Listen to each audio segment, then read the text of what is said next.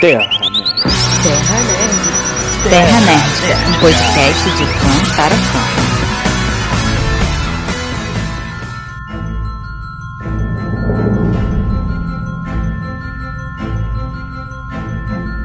Saudade a toda da cidade, sejam bem-vindos ao podcast da Terra Nerd, porque eu não esperaria mais, hoje em dia, a minha carta de Hogwarts, Matheus Minuti. Não tem a pena dos mortos, tem a pena dos vivos. E acima de tudo, daqueles que vivem sem amor. Ellie Santana. Ai, doeu agora. Queria deixar aqui um recado pra todo mundo que gostaria de ser escritor um dia. Não se torne o pior personagem do seu livro. G. Clap. Meu Deus. Ela escreveu a Dolores como crítica e resolveu agir como ela pro resto da vida, né? Pois é, falou, ah, acho que eu até gostei dessa louca aqui. Vou, vou fazer o que ela faz. Eu não entendo um mundo de magia que não gasta mana. Douglas Mal. E essa é discussão que a gente vai ter daqui a pouco, porque estamos para falar. Olha só, sempre de empolgação, quem diria, né? Nós somos toda uma geração que cresceu vendo Harry Potter, mas Vendo Harry vai Potter, é verdade. É, lendo e vendo Harry Potter, pode crer. Vamos falar que depois desses 20 anos de lançamento né, de, do filme do Harry Potter, né, que foi ano passado, comemorou, ele tá prestes a lançar mais um filme e eles perderam a chance de lançar esse novo filme aí, junto com a comemoração de 20 anos, né? Mas enfim, vai discutir sobre esse questionável até universo de Harry Potter e as implicações né, de gostar desses livros hoje, né, depois de tudo que a autora fez. Então, temos esse universo aí, né, criado pela aquela que a gente não quer nominar, né? Ela que não deve ser nomeada.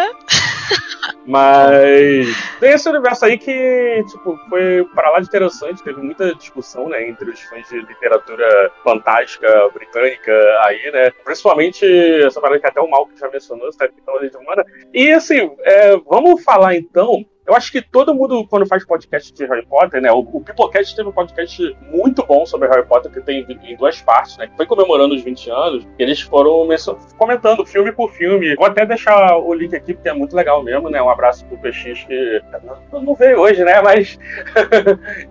mais um abraço pro PX, pra galera do Pipocast aí. Mas eu acho que a gente não deveria, comentando livro por livro, filme por filme, eu acho que a gente poderia falar sobre o universo mesmo, né? É uma tendência nossa aqui do nosso podcast comentar mais sobre o universo, né, dessa, dessas franquias e tal. E estamos aqui com a Giovana, que é uma das maiores fãs desse universo que eu conheço, né? Hoje, vamos lá, cara. Onde que começa essa história? Né? Onde que surgem os bruxos, os primeiros relatos de bruxos? Por que, que a mana deles é infinita? De onde começa isso daí? Pô, meu, umas perguntas irrespondíveis aí, né, cara? É assim, o negócio da mana, sei lá, mano. Foi assim, falha, do- falha na criação do world build mesmo, porque acho que não tem muito uma explicação. É, conhecendo outros, pra ela outros, jogar um pouco né? RPG, né? É assim, no- ela devia ter jogado um pouquinho, né, antes de, antes de tentar escrever. nessa parada, né? O RPG mesmo ele, ele bota uma, uma diferença, né, entre a classificação de bruxo, feiticeiro e, e mago, né? No Total. caso do- dos bruxos de Harry Potter, eles estão mais a ver realmente com bruxos, eles são magos. no- é, qual- é porque às vezes a gente pega muita é, tradução errada também, né? É, ser bem claro, se a gente pegar a- o RPG, ele tem uma característica bem distinta disso. Mas aí a gente pegar Sim. assim o universo de fantasia literários, por exemplo, The Witcher é completamente diferente de Bruxa de Harry Potter, é uma outra coisa, tá ligado? É uma outra coisa. Mas Nem tanto, parando pra pensar, os bruxos de, de The Witcher, eles são tratados como, como mutantes, né? O, É. E eu acho que no, é no a Harry Potter assim, né? É, basicamente Harry Potter os bruxos são mutantes também, que é até bem parecido com o universo da Sabrina. Eu, eu acho o universo da Sabrina muito parecido com o do Harry Potter, até. Né? Dá até pra encaixar, assim, se você tentar pensar. O do Castelo Ratibum também dá pra encaixar. E são bruxos também, né? A mesma coisa Nossa, a assim. gente tem que falar, inclusive, disso aí, hein? É, e é, né? O Castelo Ratibum veio antes, né? Pode crer. Pois é. Então, respondendo a sua pergunta, as primeiras, as primeiras Ah. notícias que a gente teve de bruxos na vida foi assistindo Castelo Ratimbum, óbvio, né? sim, é, pelo menos aqui no Brasil, né? É, o meu primeiro contato com uma ficção, assim, né, que botou um bruxo como protagonista simpático, né, e não como vilão. Porque normalmente bruxa pra Uhum. gente, quando era criança, era vilã. Era, Era, vilã das certeza, histórias. Bruxonilda, é, por todas as bruxas da Disney, sei lá, todas elas, assim. Aí, Do vai, aí vem Castelo e vai falar, ah, não, é, tem esse menino aqui que ele é, que ele é um bruxo e, ele é- ele é- e os tios dele também eram simpáticos. Era, tipo, tinha a bruxa do mal, né? Mas a galera ali era, tipo, é, existia muito bem a diferença. Eu acho que Harry Potter pega muito. É, caralho, o Harry Potter é realmente o Castelo Bloom britânico, né? Se a gente for começar a comparar, É, mas assim, pensando na cronologia mesmo de Harry Potter, Harry Potter é meio que não tem uma data de quando os bruxos foram primeiramente noticiados no mundo, mas eles existem desde os primórdios da sociedade ocidental, sei lá, né? E aí dizia as Wikipédias do Harry Potter da vida e é, Hogwarts sobre história e história da magia, blá blá blá, que até é, 100 anos antes de Cristo era uma época em que eles já existiam, mas eles eram assim, estavam lá entre os trouxas, né? Todos eram. Estavam ali líderes políticos, religiosos, pessoas relevantes, tanto é que é, mencionam diversas figuras históricas, né? Eu não lembro agora quais são elas, mal que se você lembrar de alguma aí que seja antes de Cristo, me avise. Eu lembro mais as que são depois. É, a, nomencla- a nomenclatura de bruxo ela tem muito a ver com paganismo, entendeu? Mas aí a gente pode falar isso mais pra frente, porque a ideia de paganismo também surge com o cristianismo. Então, antes era Ah. só era só uma ideia religiosa, era só um conceito religioso. A ideia de bruxo e tudo mais vem um pouco mais com a ideia, o conceito cristão, né? E aí vem com a- o, o conceito né, de você querer classificar o outro como pagão, né? Todo mundo que É, não era cristão na Europa era chamado de pagão. E, e aí, com aquele conceito já das cru- cruzadas, não, desculpa, daquele conceito já da Inquisição e tudo mais, né? A gente, tudo que era tratado de uma forma cuja não conseguia se explicar, né? Principalmente a utilização de alquimia, a utilização até mesmo de medicinas naturais e tudo mais, era chamado de bruxaria. E aí vem o conceito de bruxo, né? O- bruxo é um termo pejorativo mesmo, né? Eu, eu, eu consigo, muito bem pensar assim mesmo, né? Que era uma parada, assim, até mais relacionada a druidismo e tal, e que foi começar a passar a ser apelidado de bruxo, né? Era uma galera que já tinha esse poder, já tinha essa relação com a natureza. Isso, a ideia de druidismo já é mais voltado Sim. a algumas religiões, né? Eu vou repetir aqui o, o nome, mas as religiões pagões, né? Tipo celta, é, não, tem um monte aqui que agora eu não vou conseguir lembrar de cabeça para falar. E aí eles tinham esse conceito de druidismo, que era justamente o cara que tinha um conceito mais arborista ali da localização, ele sabia qual usar as plantas e tal, papapá, ele tinha, ele tinha tipo um título, que era druida. Era isso. E aí The Witcher né, a ideia, a fala, a fala Witcher, né, é uma fala pejorativa, né, mas ela é sinônimo a mago e druidas. Druida é um, um conceito mais antigo, né, que era tipo um título, e mago já é um conceito muito mais recente utilizado na literatura.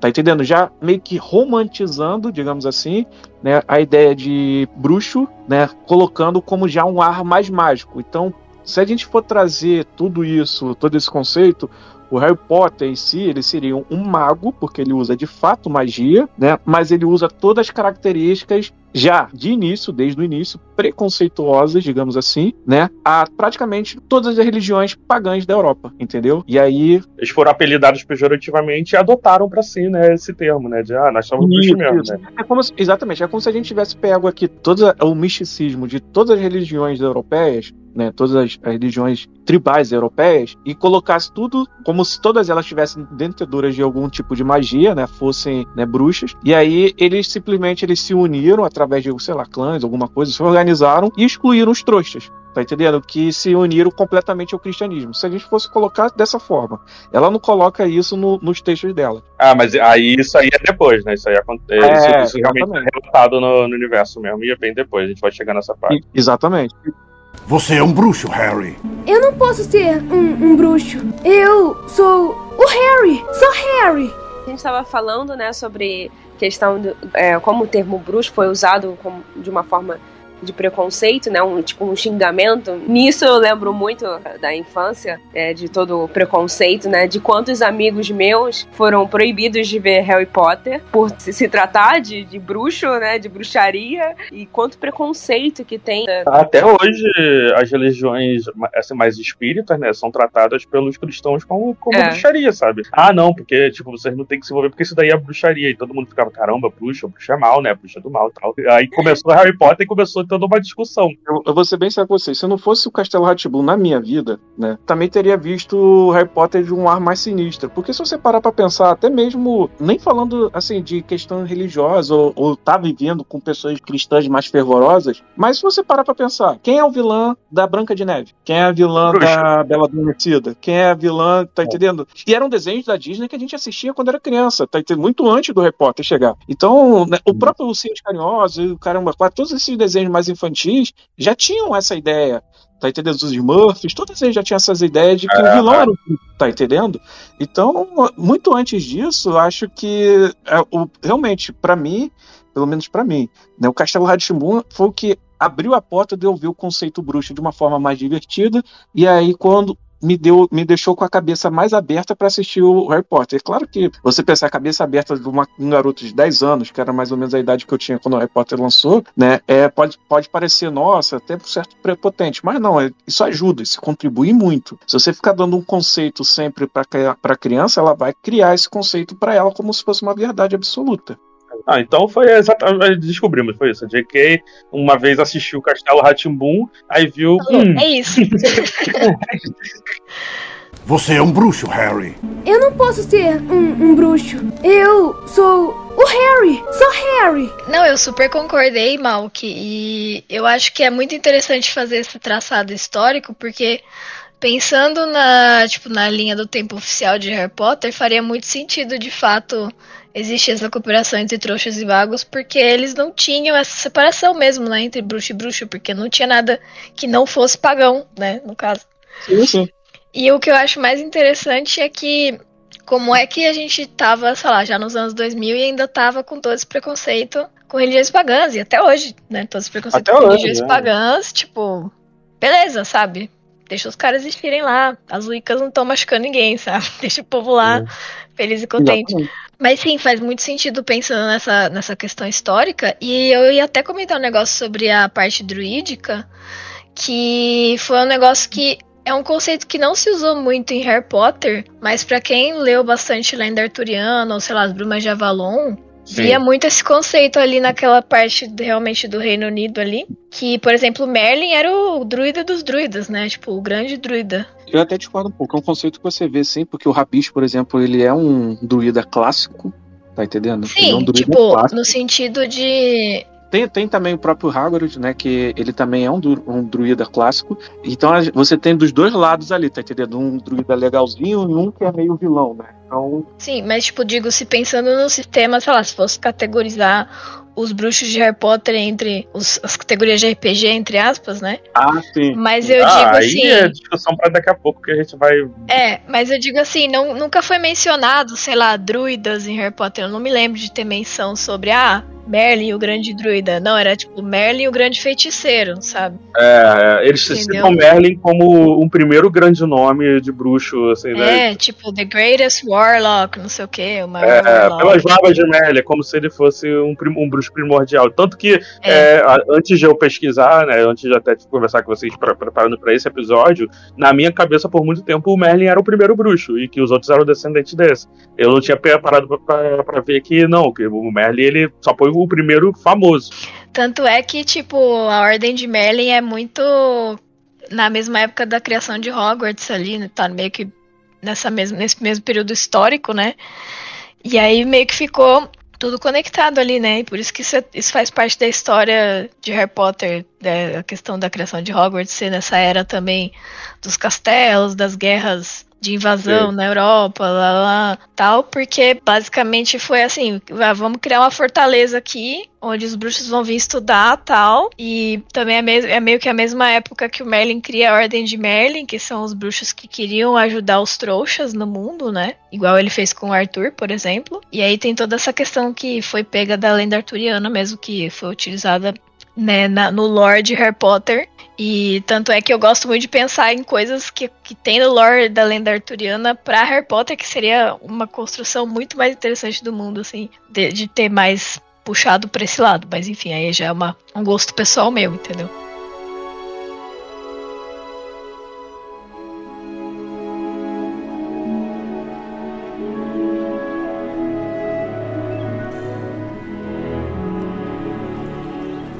E aí a criação de Hogwarts, né, não tem uma data específica, né, mas a gente pode botar por volta de, dos anos mil, né, mil, mil e pouco, tipo, virada do século X pro século XI, né. O que que estava acontecendo nessa época para ser criada Hogwarts e tal? Eu acho que é aqui que começa realmente o universo do, do Harry Potter. Meio que nessa época da criação de Hogwarts estava acontecendo as invasões bárbaras, né? Que eles falavam tal. E Arthur estava tentando unificar a Bretanha.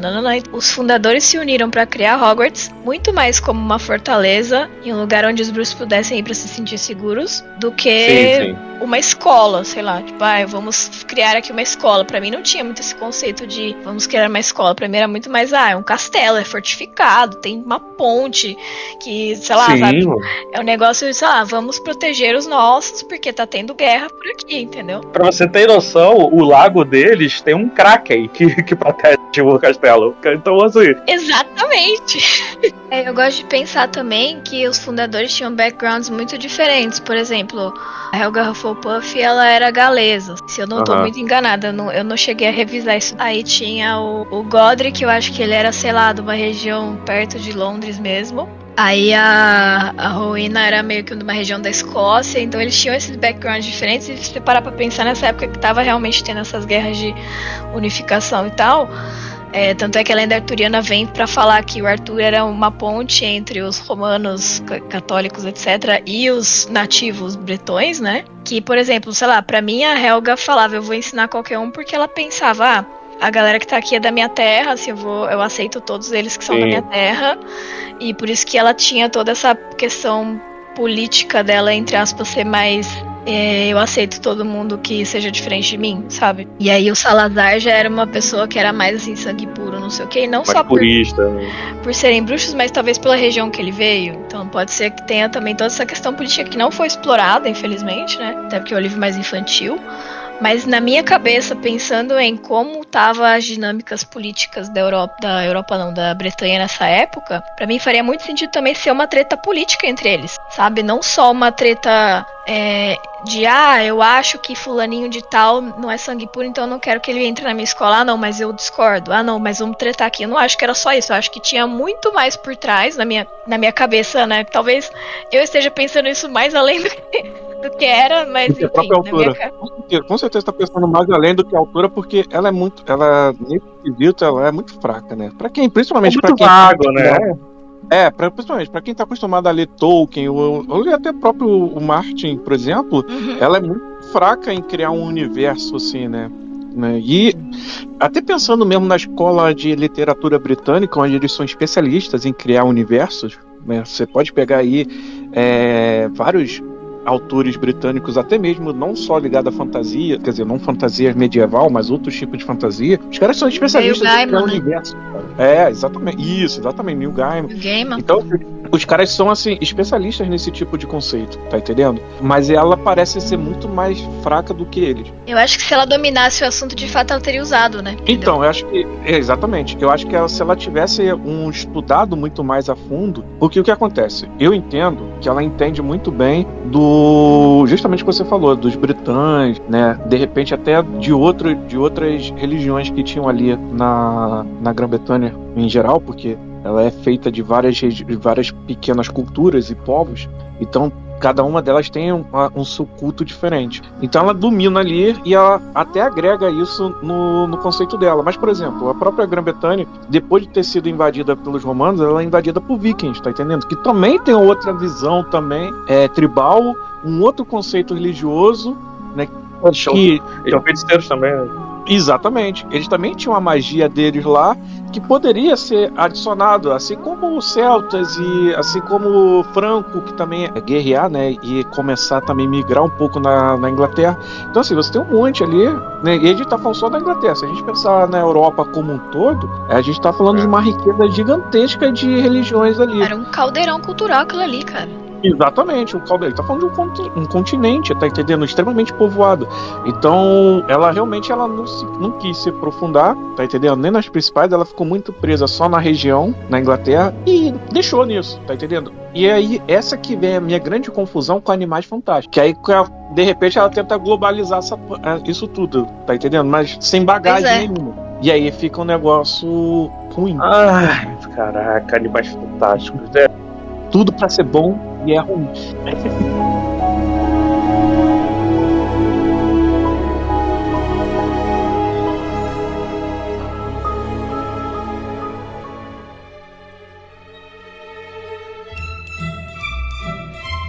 Você estava falando agora há pouco aí sobre quando os bruxos e os trouxas se separaram, né, de vez, né, que foi quando, isso pelo menos é é a primeira vez que tem uma data, né, realmente referida, né, no, no universo do Harry Potter, que é 1692, né, que é quando foi assinado esse Estatuto do Sigilo, e aí o Ministério da Magia foi formado, e aí os bruxos realmente só conseguiram ser escondidos, que até então, né, era, eles provavelmente estavam sofrendo só perseguição, né, e tal, e tal, e tal. Sim, também essa data é muito específica porque os julgamentos de Salem, né, das bruxas de Salem, foram em 1692, entendeu? Ah, E aí, por isso que tem toda a questão de, ah, vamos nos afastar, porque olha só o que eles fizeram em Salem, tá todo mundo morrendo. E isso de Salem foi, tipo, de 1900, 1692 até mais pra frente, né? Porque tava na época da Inquisição, etc. Mas, assim, eu tenho pra mim que a comunidade bruxa mundial, né, chegou e falou: vamos nos afastar e vamos criar o estatuto de sigilo porque estão matando o bruxo à torta e à direita. E é, É, isso tipo, aí. Você tem poder pra se, pra se ocultar, né? Você tem poder pra, pra se esconder. Então por que não, né? Por que não se proteger? É, de- desse mundo que não quer a nossa ajuda, né? Mas é, é uma coisa que eu queria perguntar pra vocês, eu tava até discutindo isso com a minha irmã, é qual é a importância dessa família Dumbledore, que é tão comentada em todas as. né, nas duas franquias aí, né? Porque 1881 é quando nasce Alvo Dumbledore e tá aqui listado como uma data importante. Tipo, beleza, Alvo Dumbledore foi um, um grande bruxo importante e tal, mas esse cara que, que tem um. tá todo mundo quando. Ah, não, um Dumbledore. Tipo, uau, ele é um Dumbledore. Tipo, de, de onde veio essa galera, sabe? Mano, então, síndrome de Skywalker, velho. É só isso que eu tenho pra te falar. Porque, assim, nos livros originais, não existe esse negócio de uau, a família Dumbledore. A família Dumbledore de fato ficou famosa porque o, o alvo Dumbledore se tornou um grande bruxo e ficou famoso mundialmente, entendeu? Mas a família Aham. Dumbledore é uma família normal, X ali, que teve seus três filhos, viveram ali. O pai era problemático, a mãe também. A menina tinha os problemas dela. Então, assim, né, que agora a gente entende pela questão nova que ela era um obscuro também, né? Pela nova teoria aí. Mas assim, que exista uma importância da família Dumbledore, cara, não tem, entendeu? Assim, não é um negócio que, que tipo, ah, ele nasceu e mudou o mundo, sabe? Pô, ele mudou o mundo quando ele ficou velho, entendeu? Mas assim, é a mesma coisa de, tipo, a data do, do nascimento do Grindelwald. Meu, eles só foram pessoas normais que nasceram aí e viraram grandes pessoas, pro bem ou pro mal, sabe? Então, pra mim, é muito essa síndrome de Skywalker que tem sempre que tem um nome grande envolvido em algum evento É. histórico, blá blá blá. Sabe? Que nem ah, o Sonserina que tá envolvido com todas as desgraças que aconteceram na Terra, porque ele era do mal, entendeu? Inclusive, ele só se torna famoso e importante porque ele derrota Grindelwald na, na grande batalha deles, né? Exatamente. E é por isso que ele foi famoso. Porque antes ele era só um professor de transfiguração em Hogwarts. Até como a, a ideia de síndrome de Skywalker, eu acho que ela falhou nesse ponto aí. Porque ela poderia simplesmente ter utilizado o sobrenome Black, que já era um nome muito mais impactante pro, pro universo de Star Wars. Inclusive, né, quando ele o Wars. Sirius aparece. Star Wars, de Star Wars, só. De Harry Potter. Porque quando o Sirius aparece, ele já aparece já como um herdeiro desse, né, desse sobrenome, né, desse, desse legado, o último.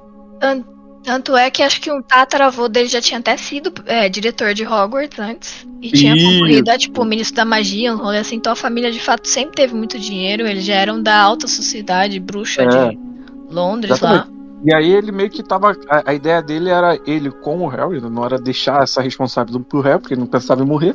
Mas a ideia dele era ele com o Harry reerguer esse legado. Ponto. Acabou. Era isso. A família Black acabou, né? Não, eles não têm nenhum, nenhum descendente mais. né? Acabou. Tecnicamente tem, né? Tem, tem. É que o, o Harry tem. é, Ele, tá entendendo? E ele deixou filhos, então ele é o legado do, do Black. Ele só não tem o sobrenome, ele perdeu o sobrenome. É, tá igual. Pra mim, o legado dos Black eu na família da Infadora, tá ligado? Porque a, a mãe dela, que nos filmes não existe, né? Mas ela é irmã gêmea da Bellatrix. É verdade, é verdade. Ah, é. E aí, e aí ela casa Adora com um é, cara. Black? Ela é Black. É. Ela é irmã, ela é irmã gêmea da Bellatrix, Lestrange, Lestrange, que antes era Bellatrix Black, né? E aí ela é renegada da família também porque ela casa com um cara que é. Eu não lembro se ele era trouxa ou se ele era só descendente de trouxa. E aí a galera acha um absurdo porque ele não era puro sangue, que não sei o que e tal, e rene- renegam ela. E aí nasce a ninfadora que tem todos aqueles poderes diferentões dela lá. E aí, pra mim, tipo, ela, eles são o legado dos Black, assim, eles ainda existem, tipo, por isso que a É. família. Também por isso que a ninfadora é tão é, foda nos livros, porque ela tem toda essa bagagem mágica dos Black e tal, não sei o que, tem tudo isso também. Então, Ted Tonks é, o- é o último Black. Cara, isso daí daria um livro maneiro, tá? Olha aí. Eu falei, por isso que eu falei, o sobrenome legal, que tipo, eles já tinham esse sobrenome, era o Black, era, era utilizar ele. Inclusive, eu tenho certeza que muita gente ia se empolgar se, tipo, ah, não, o Alvo Dumbledore realmente derrotasse lá, mas se a luta fosse conduzida, de repente, por um Black, pelo próprio Sirius Black jovem, que é uma coisa que as pessoas queriam muito ver. Não, calma, calma. Você tá falando da Sim. luta com o Grindelwald? Não, ele não tinha nascido ainda. Não, não, eu tô falando, é, já que eles, não, mas já que eles já fizeram uma miscelânea total no, na timeline, entendeu? Já que eles, entendeu? Já que eles fizeram, É, eu lembro quando é, lançou Os Crimes de Grindelwald, o segundo filme Sim. do Animais Fantásticos. Eu tava com a Giovanna nesse dia e não foi nem tinha, não tinha nem lançado ainda, eu tinha chegado na cabine de imprensa, não lembra, Giovanna, disso que eu falei com você? Que Lembro. botaram no filme a professora A Minerva, McGonagall. né? Ela botaram ela como professora da Leta Lestrange. Sendo Uhum. que no Pottermore constava que a data de nascimento dela era depois disso. Sim. É, foi a maior treta isso daí. A galera tentou justificar, tirar as justificativas do, assim, do, né, do, daquele lugar, Oba. do Toba, pra conseguir justificar que a Minerva tava lá. Mas pra mim foi só um fanservice mesmo, porque o Dumbledore é muito mais velho do que ela. Ele é, ele é uns 40 anos mais velho do que ela. Então ele já tinha que estar. tipo, ele tinha que estar dando aula pra Minerva, entendeu? Nessa época. Era pra Minerva tá, estar em Hogwarts, não dando aula em Hogwarts, sabe? já que já estavam pensando em cagar toda na timeline, metiam logo o Sirius Black novo aí, foda-se também, acabou.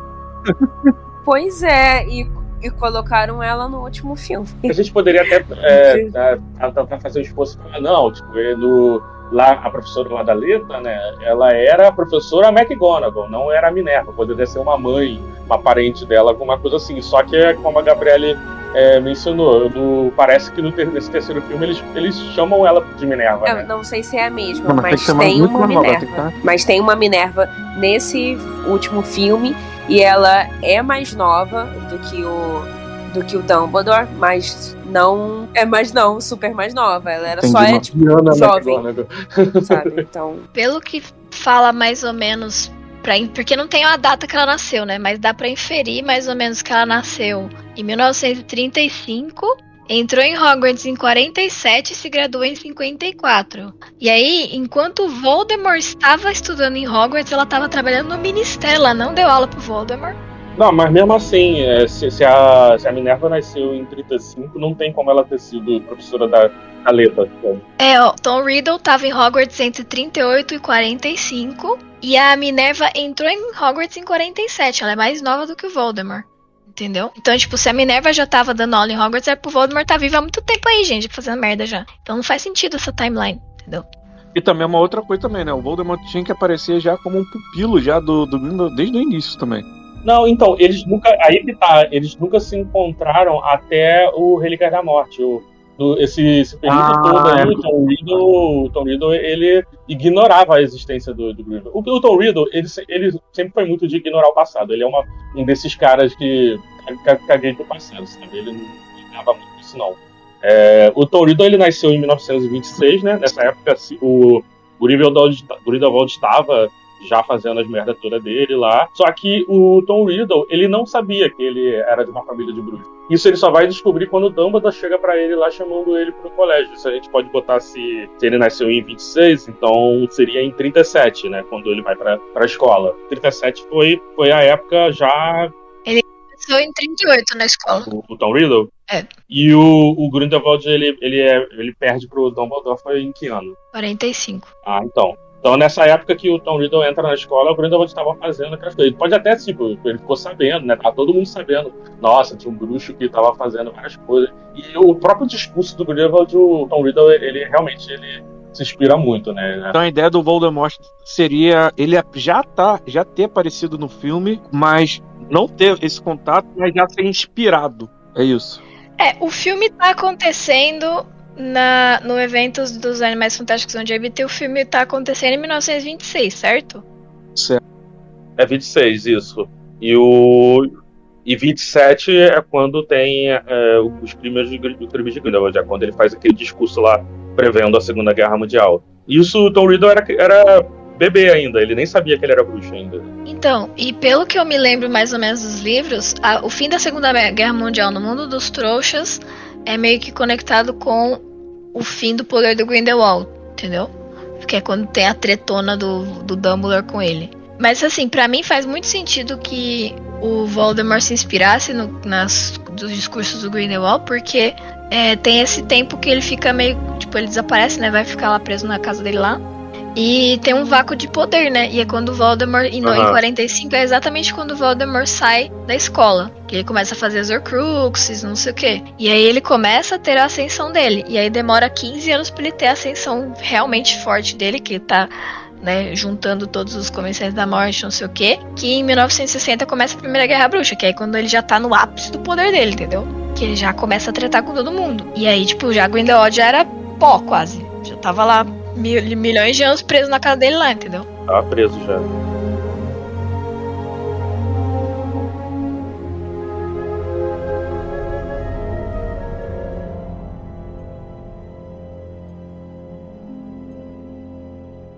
o Tom Riddle não é um sangue puro, ele é um mestiço, né? Tem a história dele, né? Isso não mostra no filme, né? Mas ele é filho de uma, uma menina da família Marvolo lá, que se apaixona por um trouxa, né? Que encanta esse trouxa que é o Tom Riddle, né, o, o, pai do Tomzinho, tem esse nome também. O Tom que a gente tá falando do Voldemort é o Tom Marvolo Riddle, né, ou Tom Servolo Riddle, depende da tradução. Depende do seu idioma. Ela encanta esse cara, né, e depois que ela chega um momento que ela vê assim, tipo, ah, não, não quero mais ficar encantando, ela devia estar uns 15 anos, né, tipo, controlando o, o trouxa lá, que é basicamente o que a, o que a Queen faz com o Jacob também, tá? é muito diferente, é. não. Tira o encanto dele, e ele percebe, né, que ele estava casado com, com, essa bruxa esquisita aí e abandona. E o Tom, o Tommy, né, vamos chamar ele de Tommy, o Voldemort, ele quando ele descobre, né, que ele foi abandonado por pai, ele culpa o pai. E ele vai atrás dele e eu agora não me lembro, eu acho que ele mata o pai dele, né? Ele mata o pai dele que ele renega o sangue trouxa dele e a partir daí que ele começa todo um discurso purista e tal. Sendo que, tipo assim, ele não conta pra, pra galera que tá seguindo ele de que ele é um mestiço também, né? É praticamente o Hitler bruxo, tá entendendo? É a mesma coisa. Porque, tipo assim, na verdade, tanto o Grindelwald quanto o Voldemort foram inspirados no Hitler, entendeu? Sendo que, tipo, Sim. o Grindelwald seria o Hitler original, porque ele tava na, na época das tretas com o Hitler de verdade, né? Sim, seria o fim da Segunda Guerra, é o fim do Grindelwald também. Mas, para mim, os dois são inspirados no mesmo discurso. O Grindelwald, vou dizer, eu acho que ele é até um pouco mais complexo do que, do que o Voldemort. O Voldemort, ele é muito dessa mente fechada, assim mesmo, de tipo, ah, não, é, é isso e tal. O Grindelwald, ele tem um discurso muito mais cativante pra galera, assim, né? De... É, pelo que eu tô vendo agora no Animais Fantásticos, e nesse último filme também parece um pouco mais isso, o Grindelwald, uma ideia de mais de conquistador, até mais político, assim, de controlar o mundo, assim, não só por para livrar o sofrimento dos bruxos, mas de conquistar mesmo o mundo. Sim. Porque o Voldemort a gente volta naquele papo de vamos usar os trouxas de capacha, assim, tipo, tem até de aquela trouxa. parte que. É, vamos fazer os trouxas de trouxa. Tanto é que, tipo, tem aquela parte que, se, que os caras entram lá no ministério, que depois que eles conquistou o ministério, tem aquela estátua nova lá, e são vários bruxos em cima de um monte de trouxa esmagada, assim, como se eles fossem realmente a ralé da ralé. Sendo que, para mim, do, a parte do Grindel é muito mais assim, não queremos mais nos esconder, queremos viver no mundo é, livre de, de, coisa de sigilo, estatuto de sigilo, e a gente tem que ser orgulhoso de ser. Para mim, ele é muito mais um magneto. Tipo, sim, não temos sim, que sim. não temos que ser escondidos de ter vergonha de ser bruxo, e sendo que a gente tem esses poderes, do que o Voldemort. Para mim, o Voldemort é tipo assim, vamos subjugar, sabe? Esse tipo de, de discurso que peca pela fragilidade né, da criação de universo dela. Porque, vamos lá, a gente já falou, até já comentou de novo no início, né, sobre como teve o conflito né, entre os bruxos que viviam na Grã-Bretanha com os cristãos que vão se aproximando e tudo mais. Mas, sinceramente, não tem um feedback preparado que explique e enraize esse ódio que ele tem por viver numa sociedade paralela. Porque o, que os bruxos vivem em Harry Potter não é uma sociedade secreta, é uma sociedade paralela. Eles vivem um mundinho deles que é completamente paralelo ao mundo dos trouxas, tá entendendo? Não é secreto, não é como os mutantes que estão entre os seres humanos e estão lá se escondendo. É verdade. Entende? Verdade. Você Sim, pode ser, você consegue ser bruxo na versão paralela da Inglaterra. Eu entendi o que você quer dizer. Você consegue nascer bruxo e ter uma vida boa, sem precisar ficar fugindo dos. Né? O, é diferente dos mutantes que tem que ficar realmente se escondendo, se protegendo o tempo todo, sabe? Exatamente. Então, esse discurso, esse discurso do Voldemort, pra mim, ele é muito fraco. A questão do Voldemort é só ódio do, do pai dele mesmo, porque ele associou o abandono do pai dele por ser um trouxa e passou a ter ódio do- de todos os trouxas. Eu acho que o, o discurso do Grindelwald faz muito mais sentido. Até concordo com você, mas o problema é que a partir do momento que o cara praticamente rachou o mundo é, bruxo, ele rachou praticamente o mundo bruxo, porque ele, ele conseguiu influência de famílias de bruxos fortes, tá entendendo? Tradicionais. Sim, sim, sim. E compraram essa ideia. Mas os caras compraram essa ideia porque também tiveram pais mexidos, tá entendendo? Entende o que eu tô falando? E, tipo, os outros que foram junto com ele não tinham uma razão pra ir. Exatamente. Como a é não que- ser como é odiar os discurso- trouxas. Como é que esse discurso penetrou na cabeça dos outros, tá entendendo? A gente já vive numa sociedade melhor que a dos trouxas. A gente já vive bem, tá É, entendendo? Por é. Eu acho que assim, não foi falado, não foi bem construído isso no mundo, de Concordo. ah, nós não gostamos de viver sob o estatuto de sigilo e a gente ressente os trouxas por tudo que eles já fizeram contra os bruxos na, na época lá da queima das bruxas de Aham. Salem, Inquisição, nananã. Só que, tipo, pensa que isso já foi 100, lá, 100 anos depois. 400 anos depois. Eles não viveram isso, entendeu? Não, mas a cicatriz fica. E os bruxos têm longevidade. Com certeza, tudo bem. Mas é 100 anos depois, o meu pai viveu isso, entendeu? Porque bruxo tem É, mas tem longevidade. memória Então, recente. tá? Tem É, então, sim. assim, ah, foi há 100 anos at- atrás, sim, mas meu pai viveu isso. O meu pai literalmente pode ter fugido dos Estados Unidos porque senão ele ia ser queimado. Entende o que eu tô falando? Entendi, Então- entendi. Então, tem toda uma construção. Ela que não colocou. Ela que não é. colocou, mas deveria É. ter, né? Mas é porque a, a gente tá falando que o discurso do Grindelwald é melhor porque a gente tá vendo esse discurso, né? É, É, apesar de, exato. Pelo menos tá mostrando uma construção de vilão. Ele chega no primeiro filme e fala pra que que serve o Estatuto da Sigilo senão pra proteger os trouxas e não agentes. Ele fala uma parada que convence até. Ele tem uma hora que ele tá recrutando é, seguidores lá na França e, pô, o discurso dele é muito convincente quando ele fala que os trouxas causam a, a- a guerra. Sinceramente, pra mim a questão é muito simples. Era molequinhos de 10 anos que tava lendo, então é tipo a força do bem contra a força do mal. Era isso que o Voldemort era. O Voldemort ele é só realmente puro mal encarnado, sabe? Não é uma parada política igual o Grindelwald já é. Mas, eu, mas o, o ponto que ia chegar, eu acho que é justamente o que, o que a gente estava falando. Faltou é, tá mostrando em algum livro, filme, alguma série, a gente vê realmente o período da primeira guerra bruxa do, do Voldemort. E isso, a gente não viu a ascensão dele, a gente tá vendo a É. ascensão do Grindelwald, a gente só viu, a gente viu a derrota do, do Voldemort, a gente não viu ele realmente genuíno. Então a gente não sabe como é que ele fez pra conquistar a família Malfoy, por exemplo, sabe? É, pra mim, o Voldemort era muito assim. A premissa dele, pra mim, sempre foi o medo da morte. Sim, sim. Porque ele era, tipo, pra mim a premissa dele sempre foi o medo da morte. Tanto é que tem as Horcruxes, nananã. Beleza, mal encarnado, a, a fissura dele é não morrer. Só que como que ele ia se manter num poder? Ele teve que criar uma situação política que não tava existindo mais desde que o Grindelwald foi derrotado. Ele viu ali uma oportunidade de ressuscitar esse discurso, tipo, meio, como se ele fosse meio que um neonazista, sei lá. Sabe? Ele pegou um discurso nazista e ressuscitou. Aí meio que é um neo-Grindelwaldesco. sei lá. E aí ele usou, ele, ele usou quase um discurso similar, a- ajudado pelo ódio que ele tem com o pai dele, pra chegar nesse Aham. patamar de a gente é superior aos trouxas, não sei por que que a gente tá se escondendo e não é dono do mundo ainda. Então, pra mim, ele usou dessa premissa, mas assim, pra mim a premissa dele como personagem é sempre quero escapar da morte, foda-se o resto. Essa é a minha explicação pro Voldemort, e é óbvio que sempre vai ser, né, bem contra o mal, que é dicotômico. É, é muito confuso, porque assim, o Voldemort, ele cria as Horcruxes e ele é bem sucedido isso, fazendo isso, sabe? Ele consegue dividir a alma dele, beleza, a partir de agora eu sou imortal, vou seguir minha vida aqui sendo imortal. Mas não, ele quis mais, sabe? Ele, ele foi ambicioso, ele quis dominar o ministério, sabe? Porque ele é um Sonserino. Ora, Adiós. Tem que ressuscitar o nome da família Marvolo, pô. Pra mim, a intenção do Voldemort querer ser imortal era só por causa do para ele conseguir manter a outra coisa que ele tava querendo. Ele queria dominar o mundo bruxo, sim, e ele queria é, escravizar os trouxas, mas para ele fazer isso, ele não podia ser morto. Ele tinha que, que viver até conseguir concluir isso. E aí, e aí, sim, ele usa uh, a parada que ele aprendeu sobre as Horcruxes pra conseguir dividir a alma dele, conseguir essa longevidade e tal. Isso aí, para mim, é, é, é muito mais consequência dos outros planos que ele já tinha, sabe? Sim, e eu acho que isso daí que a gente tá vendo do Grindelwald é muito o que a autora queria ter. Eu não tô nem falando o nome dela, né, gente? Vocês viram que é a que não deve ser nomeada, eu só tô usando a autora. Se falar ou autora, ela vai se ofender. Não, até agora ninguém falou o nome dela, a gente só fala ela, a autora. Ela. Pronto, já até ficava aqui Só, só não erra os pronomes, porque ela vai brotar aqui xingando a gente, né? Vai que. Chama de Elo, chama de Elo pra ver o que ela faz. Elo. Ela vai chegar aqui gritando em inglês britânico.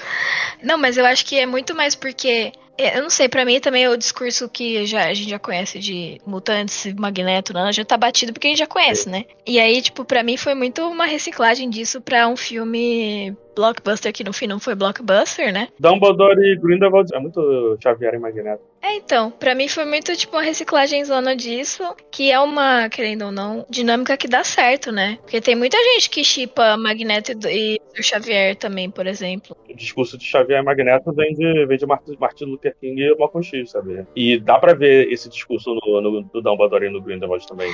Só que não é nem 10% aprofundado quanto é Ah, não. em X-Men, óbvio. É que, mano, eu nunca tinha parado pra pensar nesse, nesse paralelo com X-Men, mas cada coisa que eu penso, cada coisa mais que eu, tipo assim, o Xavier também era o diretor da escola. Ele também sim. estava por trás dos planos, ele também estava fazendo todos os planos, tipo assim. É. Eu acho que assim. O Magneto que era quem tava. Teoria confirmada, Harry Potter é feita por Marvel. Mano, Harry Potter, na verdade, é só um monte de coisa roubada de várias outras coisas, entendeu? Você é um bruxo, Harry. Eu não posso ser um, um bruxo. Eu sou o Harry. Sou Harry. A gente está falando aí sobre todo, todo esse contexto político e, e universo mágico e tal que não foi explorado, que a gente gostaria de ser explorado. Mas o que eu acho que faz a série Harry Potter ser tão apaixonante e ser tão cativante pra gente, né? É justamente acompanhar o Harry e a adolescência e essas questões que tem todo esse contexto da- do que ele tá passando ali, toda essa guerra que pode acontecer a qualquer momento, esse conflito que pode acontecer a qualquer momento, mas é realmente é uma série infanto-juvenil, né? Então eu acho que o, o foco da série era justamente focar em ideias de família e amor e tudo mais.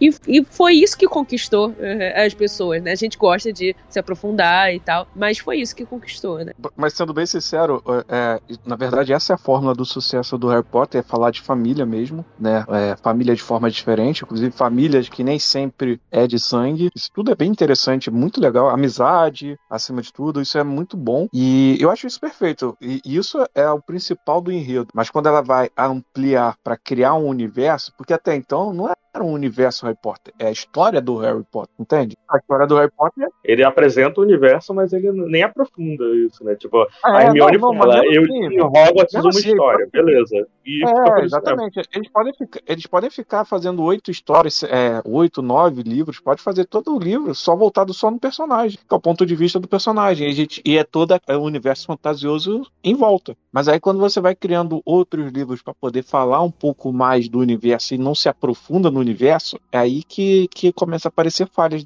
E aí causa essas discussões que a gente tá fazendo. O problema dela é que por muito tempo ela vendeu a ideia de que ela planejou tudo, sabe? Por uns 20 anos ficou vendendo essa ideia. E os próprios livros têm furos, sabe? É o tempo todo. Os fãs tendo que ficar fazendo esforço pra explicar direito. É o Pottermore mudando o tempo todo. Todas as informações do Pottermore mudando o tempo todo. Não dá pra viver só de retcon, galera. A gente tem que aceitar que tem coisas que não tem de fato no universo e que agora que estão sendo retcon tá sendo ruim, tá sendo mal feito, entendeu? Tá criando mais furos.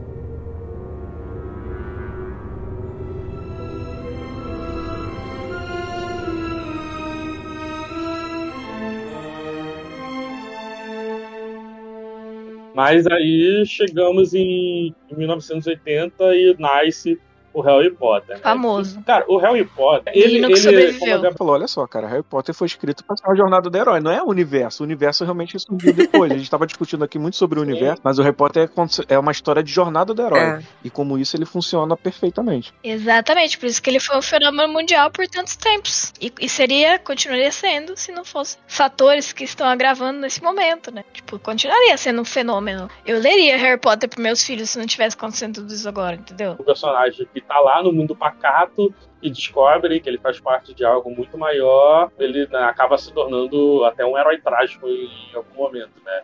É, você vê isso realmente com Luke Skywalker também, a mesma coisa. O próprio Naruto, que a gente vive também comparando também, sabe? Acho que só, é- só o Nino do Castelo Rá-Tim que não tem essa jornada.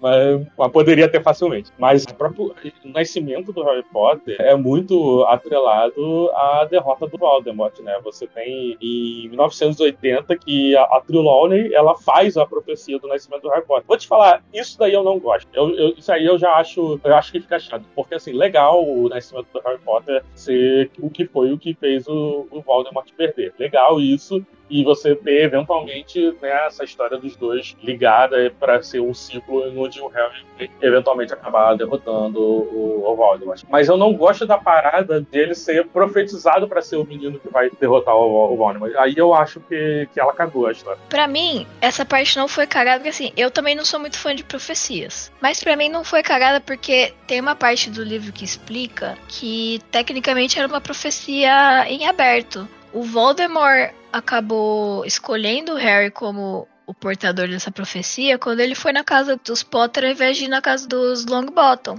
Porque o Neville, não sei se vocês lembram, ele nasceu no mesmo dia que o Harry. E se o Voldemort tivesse ido lá na casa do Long- dos Longbottom e tentado matar ele, e a mãe tivesse feito a mesma coisa, protegido ele e salvo ele, o Longbottom é que ia ser o, o herói da história. Ou então, se a mãe não tivesse feito a mesma coisa, ele teria morrido e o Voldemort teria ganhado. Pronto, sabe? Quase teve um protagonista apaixonado por botânica. Seria muito interessante. Eu quero, eu quero esse livro. Eu quero esse livro do ponto de vista do Neville. Sim, what if? Ó o druido aí, ó o druido aí. É, é. Mano, genial. Genial. Nossa, ele ia ser animago, tipo, no quarto ano. tá? E assim, eu acho que o Neville seria um ótimo protagonista, porque ele seria aquele herói sem meta, seria meio que um, um Midoriya da vida, que era o azarado, o que se ferrava, não sei o quê. Tipo, ele seria um- talvez um protagonista mais divertido que o Potter, talvez. Era o protagonista mais simpático. Exatamente. Não seria esse protagonista de shounen, seria mais o protagonista de. Tipo, de problemas da vida dele e tal, enfim. Mas. É, eu acho interessante que teve essa profecia, só que ela ficou em aberto. E foi meio que porque o Voldemort foi e cagou, né? Se ele não tivesse feito nada, também não teria acontecido a, a profecia. Entende? Porque a profecia fala que ele tinha que marcar uma pessoa como seu igual. Que é quando ele passa uma parte do Horcrux pro Harry, sendo que ele não sabia disso, né? Nem o Harry, nem ninguém. Aí falam que a marca que ele deixa é a cicatriz do Harry quando ele tenta matar o Harry. Mas na real é que ele marca como igual porque o Harry vira. Tem uma parte dele que é igual a ele, entendeu? Se ele não tivesse feito nada disso, se ele só tivesse ficado na casa dele tomando uma cerveja de boa, mano, não ia ter. Na, Não ia ter acontecido nada.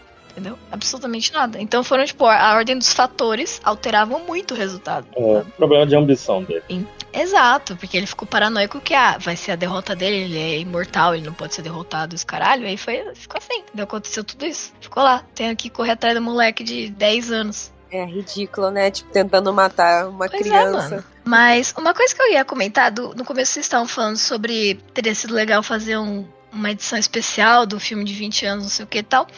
Gente, eu queria comentar um negócio do filme do- da Pedra Filosofal, que até hoje eu não sei se foi uma por voz da minha cabeça falando assim, ou se aconteceu mesmo, mas eu acho que existe uma versão estendida de Harry Potter e a Pedra Filosofal que eu tenho certeza que eu vi no cinema. Rapaz, o quê? Que Ih, eu tenho certeza que é aquela, tipo, que tem uma parte que realmente a Minerva tá lá sentada na frente do trabalho do Sr. Dursley lendo um jornal, porque isso é o que acontece no livro, né? E, mano, eu tenho certeza Sim. que eu assisti Será que você isso imaginou no isso? cinema. Eu assisti, tipo, ela o dia todo. ih.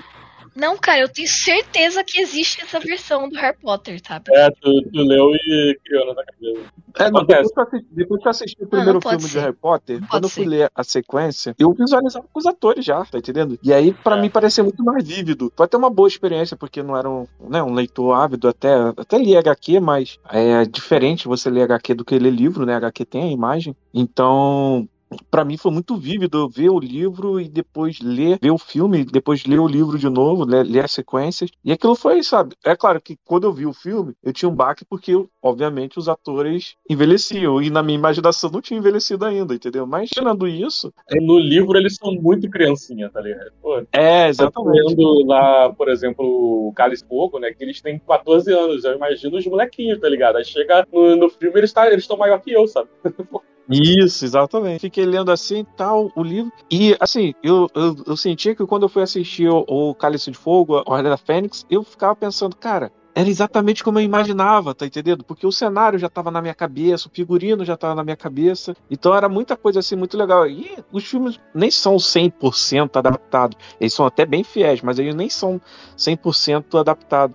Mas na minha cabeça, algumas cenas ficavam assim eu super entendo o que vocês estão falando, mas eu tenho a, eu, tipo, assim, eu tenho a visão de mim no cinema vendo isso, cara. Não pode, não pode ser que não seja real. Eu vou achar esse vídeo, eu vou, eu vou, vou comprovar que isso daí é verdade, né? Não pode ser. Se existem essas cenas, seria muito legal eles terem lançado uma versão de 20 anos de fato da Pedra Filosofal estendida, com todas as cenas extras. Tipo, tem uma parte que é, sei lá, a tia Petúnia tá quebrando os ovos e tá saindo as cartas dos ovos, igual acontece no livro, sabe? Ah, isso tem no filme, sim. Tipo, isso aí tem, a versão estendida existe já em algumas versões, né?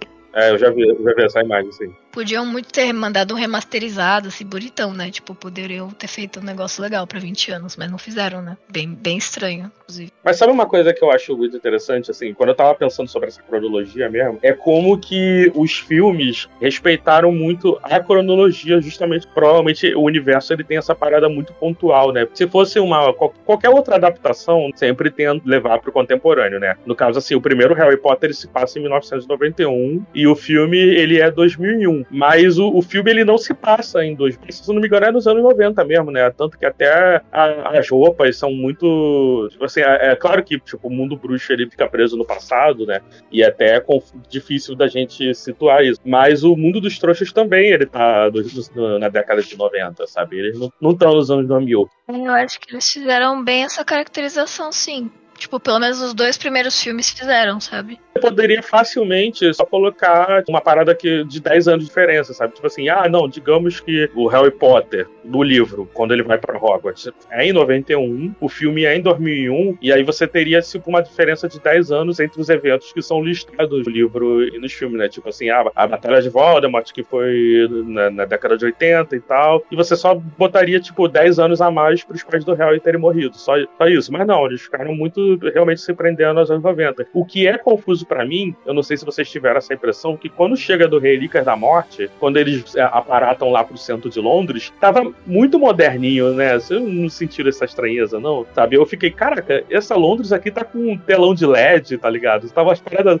assim, muito moderna pra 98, sabe? Tá muito 2008, sabe? É verdade.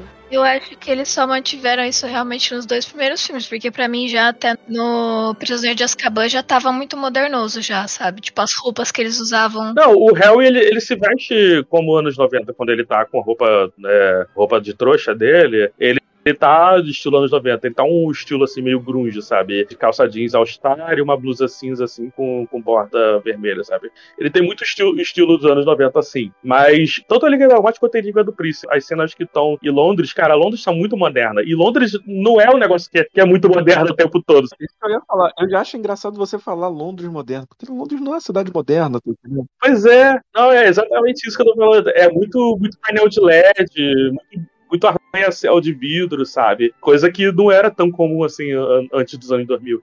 É, é, é, a falta da, da internet na época, tá entendendo? De nerdzinho reclamando no Twitter, no, no YouTube. Essas coisas vão relaxando. Não, e tu mencionou a internet agora. Tem uma cena que é no Enigma do Príncipe, que é quando que é, é o começo, né? Que é uma das poucas coisas que eu gosto do, do filme do Enigma do Príncipe, de eles terem adaptado visualmente. Porque no livro, quando os comensais eles ficam malucões, começam a atacar o centro de Londres lá e desaparecem com uma ponte. Isso no livro é só mencionado. No filme eles fazem uma cena inicial para isso daí, né? Para eles destruírem a ponte. E você tem os trouxas vendo isso acontecendo, né? Tem uma cena que tá aqueles prédios que é em frente, em frente muito famosa lá de Londres até, e tá a galera assim vendo aquilo lá e, e, é um escritório modernoso, cara. Se não me engano, tinha até alguém tirando foto com o celular, tá ligado?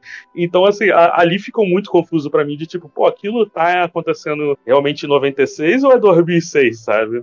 É, tava já com cara de anos 2000 mesmo, eu Uhum. super concordo que fica bem esquisito quando você vê o mundo dos trouxas, que eles não, tipo, teve uma hora que eles pararam de caracterizar como Pois é. anos 90, e eu não sei exatamente que momento foi esse. Mas na minha cabeça eu só tenho essa sensação de anos É. 90 com os dois primeiros filmes, assim, por algum motivo. Tipo, pra mim, quando, sei lá, ele- a Hermione tá com a roupinha dela rosa lá com o All-Star e tal, pra mim ela tava já muito anos 2000 já nessa época do terceiro filme, sabe? Londres em 2001 ainda tava nos anos 90, né? Então, de repente, eles realmente só não se não estavam não estavam se preocupando com a caracterização, eles só estavam sendo É, eles pode mesmos. ser. Você é um bruxo, Harry.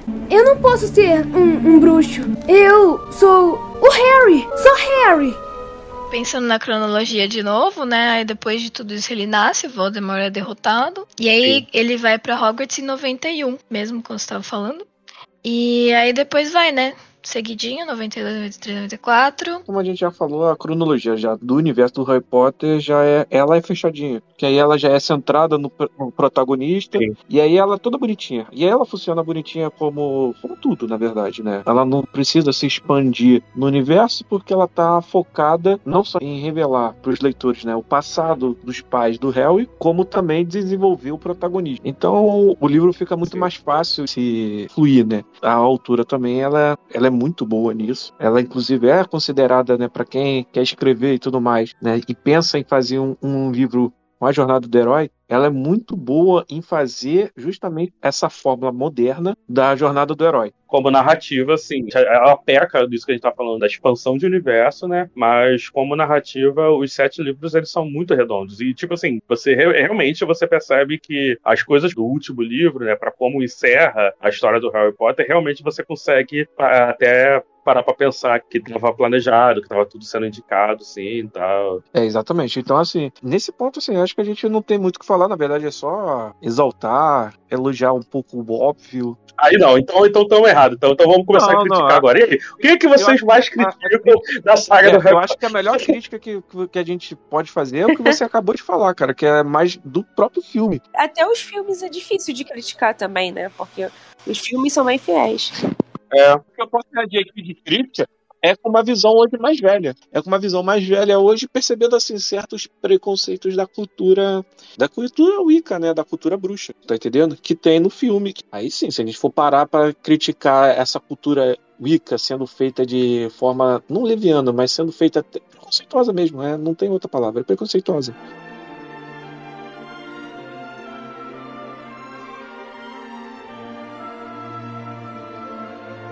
Fazer aquela pergunta que todo podcast de Harry Potter faz, né? Que é, e vocês? Como vocês conheceram Harry Potter? Como que vocês entraram né, nesse universo aí, sabe? Tipo, O Douglas, ele, ele mencionou agora há pouco, mas eu queria saber até da Giovana. Giovana, é, como é que você entrou nesse universo aí? Então, eu, na verdade, eu vi. Foi pelo filme, pelo primeiro filme. Eu, eu lembro que eu, eu morava numa cidade que não tinha cinema, né? E aí a Uhum. gente sempre ia pra cidade vizinha no cinema. E aí eu fui, eu lembro que eu fui eu, minha mãe e uma prima minha, que é tipo minha prima mais velha. E a gente passou lá no shopping e tal, tava com o Harry Potter em cartaz, aí a gente tava querendo ver um filme, falamos, ah, vamos assistir. Minha prima tava animada pra ver e tal, fomos assistir. Eu tava, né, nem sabia onde eu tava, eu tinha sete anos, né? Tipo, eu tava lá de boa, andando no shopping, passeando, aí fomos ver o filme e eu lembro que eu fiquei, tipo, mano, eu nem pisquei, assim, durante duas horas e meia do filme. Ah, o primeiro tu viu no cinema. Eu vi no cinema, eu não pisquei, acho que foi na semana de estreia, inclusive, porque era lotado de gente, assim. Eu nem piscava no filme e foi, tipo, essa parte que eu lembro que eu, que eu vi essa cena inexistente da Minerva, né? Eu, eu acho que eu devo ter inventado na minha cabeça depois quando eu tava lendo o livro, talvez. Mas eu lembro exatamente, assim, tipo, do jogo de quadribol, eu lembro de tudo, tipo, acontecendo. Eu tava, tipo, assim, encantada pra mim. Aquilo era a coisa mais da hora que eu tinha visto na minha vida. E aí a gente saiu do cinema, minha prima falou, ah, minha mãe tava conversando com ela do filme e tal, e eu lá de boas. Ela falou, não, porque eu tô lendo o livro e é muito legal. E aí eu fiquei tipo assim, nossa, né? Tem um livro e eu tava basicamente fim da minha alfabetização entrando na primeira série, né? E meus pais sempre me incentivaram muito a ler, mas eu sempre tinha lido livro pequenininho, essas paradas. Aí quando ela falou que tinha um livro, eu fiquei assim, não, preciso ler esse livro. E aí, depois que ela terminou de ler, ela me emprestou. Isso foi, sei lá, uma semana depois que eu vi o filme, e aí foi o primeiro livro grande, entre aspas, que eu li, que tinha mais de 100 páginas, assim, sabe? E pra mim foi um grande feito, pra minha Giovana de 7 anos, era um negócio maravilhoso, que eu tinha lido um livro de mais de 100 páginas com 7 anos. E foi um negócio que teve uma grande influência na minha alfabetização, de fato. De ter aprendido a ler muito bem, de ter gostado de ler, sabe? Foi meio que. O pessoal fala aí, é meio que clichê já falar isso, porque me abriu as portas pra literatura de fantasia, né? Mas meio que foi isso depois, sabe? Porque eu li o livro e eu gostei muito, eu queria ler os. Aí eu descobri que tinha mais. Aí eu queria ler os próximos, aí minha prima ainda estava lendo dois, eu falei, não, eu preciso Caraca. ler. Aí eu ganhei o três de Natal, eu lembro, foi o mesmo ano que eu ganhei o três. Porque em 2003 saiu o filme, mas saiu o terceiro livro, né, também. Aí eu ganhei de Natal, falei, não, não vou esperar. Aí eu li o terceiro, Prisioneiro de Azkaban, antes de ler o segundo. Aí minha prima me emprestou a Câmara Secreta, eu li a Câmara Aham. Secreta e li o Prisioneiro de Azkaban de novo, pra pegar na ordem, sabe? Mas tecnicamente eu tinha lido o Prisioneiro de Azkaban antes de ler a Câmara Secreta. Inclusive é meu livro favorito até hoje, o Prisioneiro de Azkaban, que é o que eu mais li, sabe? Por causa desse extra que eu roubei, né? que eu pulei. E, meu, aí foi, assim, amor à primeira lida, né? E eu fui lendo, tipo, eu relia basicamente todo ano, quando, quando ia sair livro novo, porque naquela Aham. época eu tava meio que assim, quando não saía livro ia sair filme, né? Então a gente tava com muito conteúdo de Harry Potter na vida também, assim, tipo, todo ano tinha ou um livro ou um filme. E aí eu ficava relendo, então eu reli Harry Potter, assim, praticamente uma vez por ano eu reli Harry Potter, sabe? E aí depois eu comecei a ler outras coisas da fantasia e ficção também, que foi muito por influência de ter gostado muito de Harry Potter, eu queria buscar coisas, então foi aí que eu li.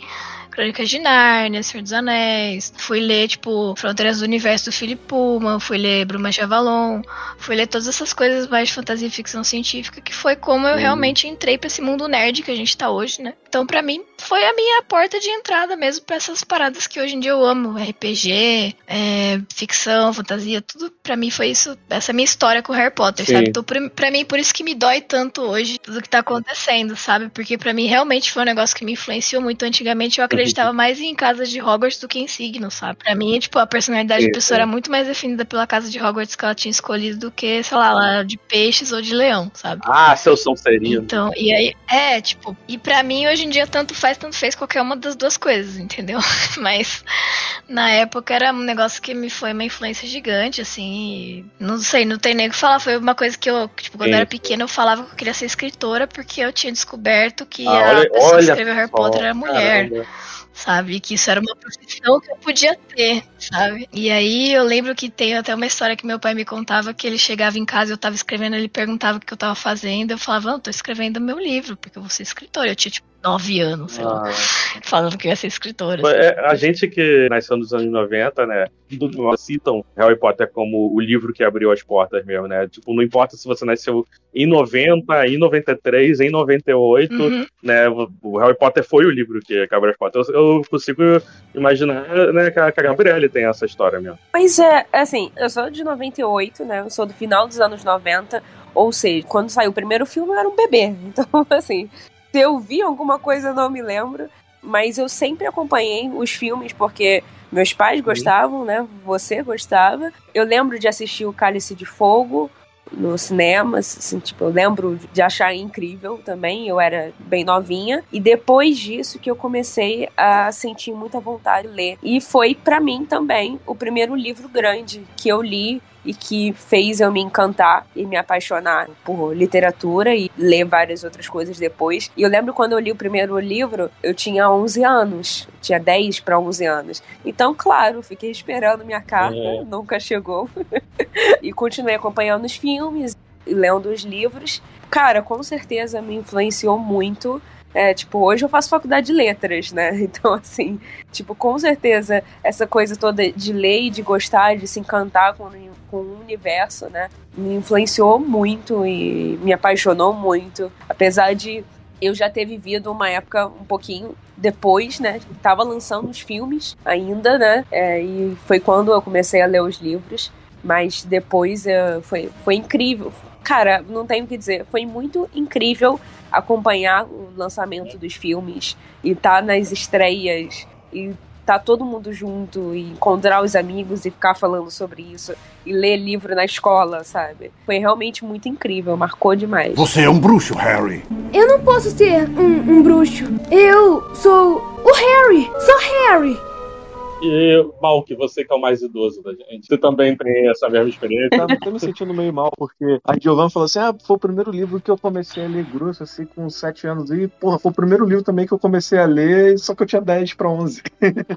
Mas eu, o, no meu caso foi um pouco mais traumático que com vocês, porque é exatamente isso, né? Primeiro livro de verdade que eu comecei a ler e eu fui meio que forçado pelo meu pai, né? Porque tava fazendo sucesso ali, é, tava Ah, fazendo é? sucesso ali entre as crianças e meu pai achou que se ele me forçasse a fazer parte daquilo, eu ia gostar como os outros das crianças. E não foi bem assim, porque ele achou que eu não era um bom leitor, o que era errado da, da cabeça dele, porque eu já era um leitor ávido, só que realmente eu era um leitor de HQ.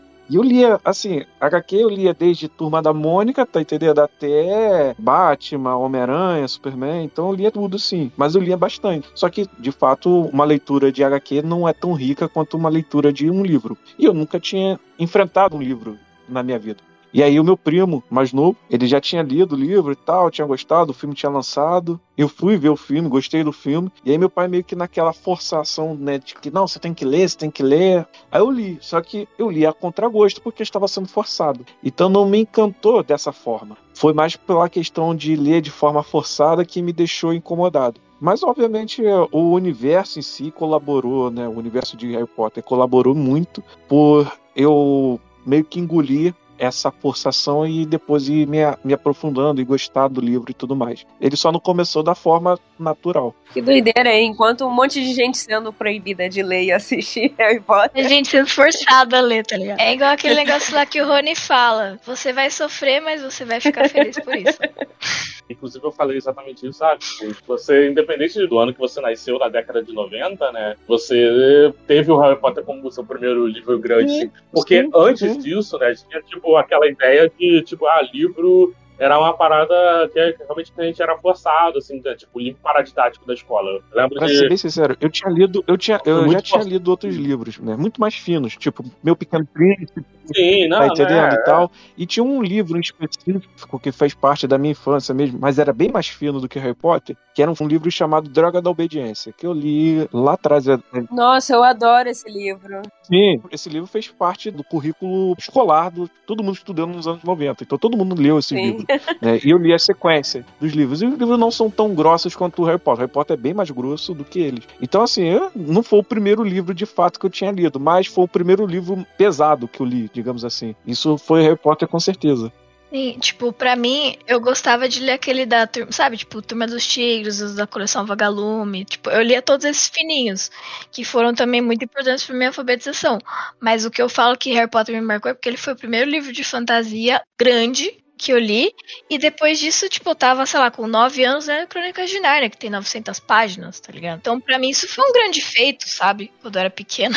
E eu acho que Crônicas de Nárnia é um livro ideal pra você ler quando você é pequeno, porque depois você tenta reler ele grande, ele fica chatão, assim, fica muito Mas o- a minha relação com o Harry. Potter é, é bem engraçada e tem a ver com o que a gente estava citando aí sobre, sobre a parada da, do cristianismo, né, implicância e tal, que estava tendo assim, porque né, eu venho de uma família bem cristã mesmo, né? A escola onde eu estava dando era uma escola religiosa. Eu não tinha escutado falar de Harry Potter até quase o lançamento do segundo filme. Que bom que meus pais eles eram bem mente aberta, então eu lembro que na época a minha mãe chegou com a fita do primeiro Harry Potter eu não lembro se ela já tinha visto até, porque ela chegou e me chamar pra ir. E eu, tipo assim, eu era uma criança muito interessada por coisas assim, né, mais complexas, eu acho, né? Eu devia ter o quê? Oito anos, eu, vi umas coisas até bobinhas época, ou tipo, ou coisa de super-herói, talvez. Mas ela mostrou isso e falou assim: Matheus, eu tô em um filme aqui onde eles jogam xadrez com pessoas, sabe? Então,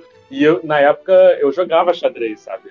Fazia de competição de, xadrez, então ela me vendeu com isso daí. E tipo assim, o, até chegar a parte onde tem o xadrez de bruxo, né, do final lá, é um filme inteiro, mas até chegar ali, eu já tinha comprado o filme, eu já tava achando muito interessante, eu já tava me envolvendo muito com o personagem, sabe, com os personagens, nada a ver. E quando terminou o filme e aí na TV tava passando já o comercial anunciando o Câmara Secreta, eles levaram a gente para assistir o Câmara Secreta. E assistir Câmara Secreta no cinema foi uma parada. É um filme muito grande, inclusive, né? E muito sombrio para uma criança é até estranho, né? Mas eu vi aquilo, aquilo e falei. Caraca, mano, isso aqui é, é um novo mundo pra mim, tá ligado? Então, assim, é, é, depois saber que, que isso era um livro e passar a me interessar por livros, onde na época livro era uma coisa chata, tipo, eu era obrigado a ler livro, fazer trabalho de escola, não sei o que e tal. E aí eu tinha uns colegas na minha escola que já estavam lendo Harry Potter,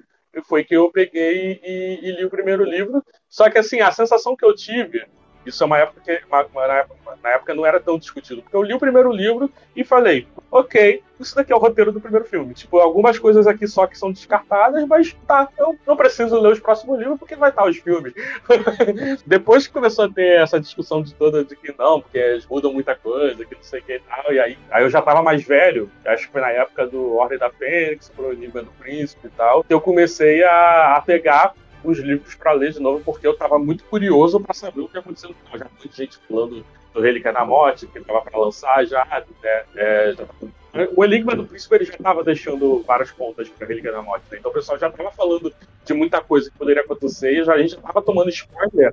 Eu lembro que a gente estava discutindo muita sim, teoria, sim. né? Antes de sair o primeiro Relíquia da Morte. Já tinha um livro, né? O livro saiu um pouco antes do lançamento do filme, eu acho, da, uhum. da primeira parte, um ano antes, sei lá, um tempo antes. É, e a gente ficava discutindo muita teoria, né? De como ia ser no filme, teoria do livro é, também. Quando chegou né? o livro do Enigma do Enigma do algumas pessoas da minha idade já estavam lendo e já estavam falando da, da, parada da Angélica da Morte, porque ela já é mencionada. Eu já tava, caraca, mano, tipo, tá acontecendo tudo isso aí eu preciso ver, tá ligado? É, eu acho que depois do Cálice de Fogo, cara, Pô. o Harry Potter ele chega num hype muito alto que o pessoal, assim, era discussão no colégio. Inclusive, meus primeiros contatos em fóruns de internet foi justamente nessa época por causa disso. Já eu lá, nerdzinho chato, lá discutindo lá ah, com, aí, com outros, outros nerdzinhos chatos sobre, sobre Harry Potter foi justamente com o Cálice de Fogo. O Cálice de Fogo, inclusive, foi o, o, primeiro livro que eu ganhei, né? Até então eu herdava os livros do meu primo, eu lia uhum. dele. E aí o Cálice de Fogo foi o primeiro livro que eu ganhei e o primeiro que eu li. Então deve ter sido o que eu mais li, né? E aí eu discutia muito com o pessoal por causa disso.